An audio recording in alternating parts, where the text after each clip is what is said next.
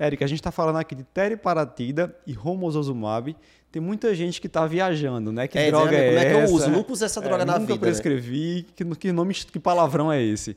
Então vamos lá. Na prática, como é que a gente faz para prescrever esses agentes anabólicos? Ambos são subcutâneo, certo?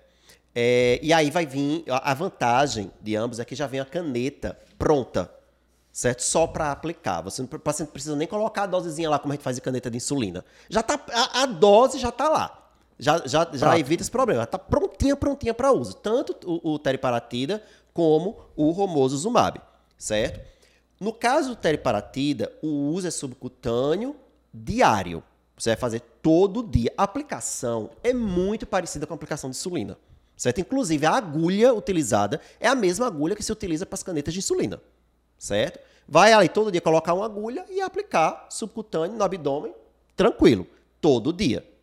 Tempo máximo de uso, dois anos. Não, por bula, não pode ultrapassar dois anos. Ainda por aquela história de osteosarcoma, né? Em modelos Isso. animais, não é isso? Isso, em camundongo foi visto aumento do risco de osteosarcoma, porque é uma droga que estimula o osso.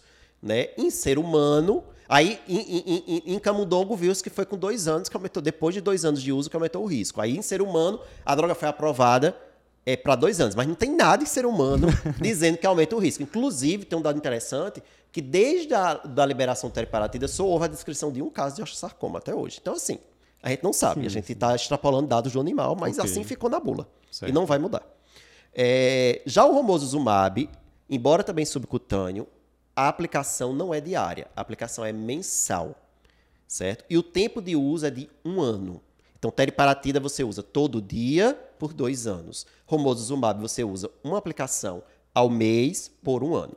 Outra coisa é que a aplicação são duas canetas, na verdade. Não é nem caneta, vem a seringa. né? A caixa do romosozumab vem com duas seringas.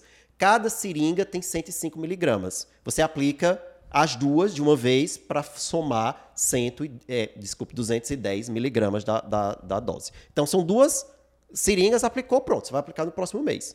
Certo? Então, vão ser 12 caixas ao todo de tratamento, né? Cada caixa com duas, duas seringas. Vale ressaltar que a terapia anabólica tem um custo bem elevado, né? Isso é importante. E isso não é uma terapia barata. A teriparatida é disponibilizada no SUS. pra- al- é, depende do estado.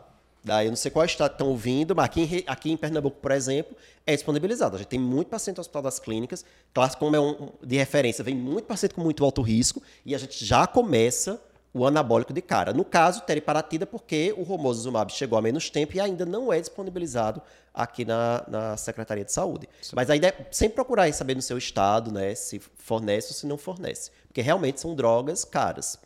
E quais são os critérios que o Estado adota, né? É, e cada estado aí vai ter o seu critério para. Isso que eu falei aqui, muito alto risco, é uma diretriz que saiu agora, não necessariamente no seu estado vai estar atualizado de acordo com as últimas diretrizes, né?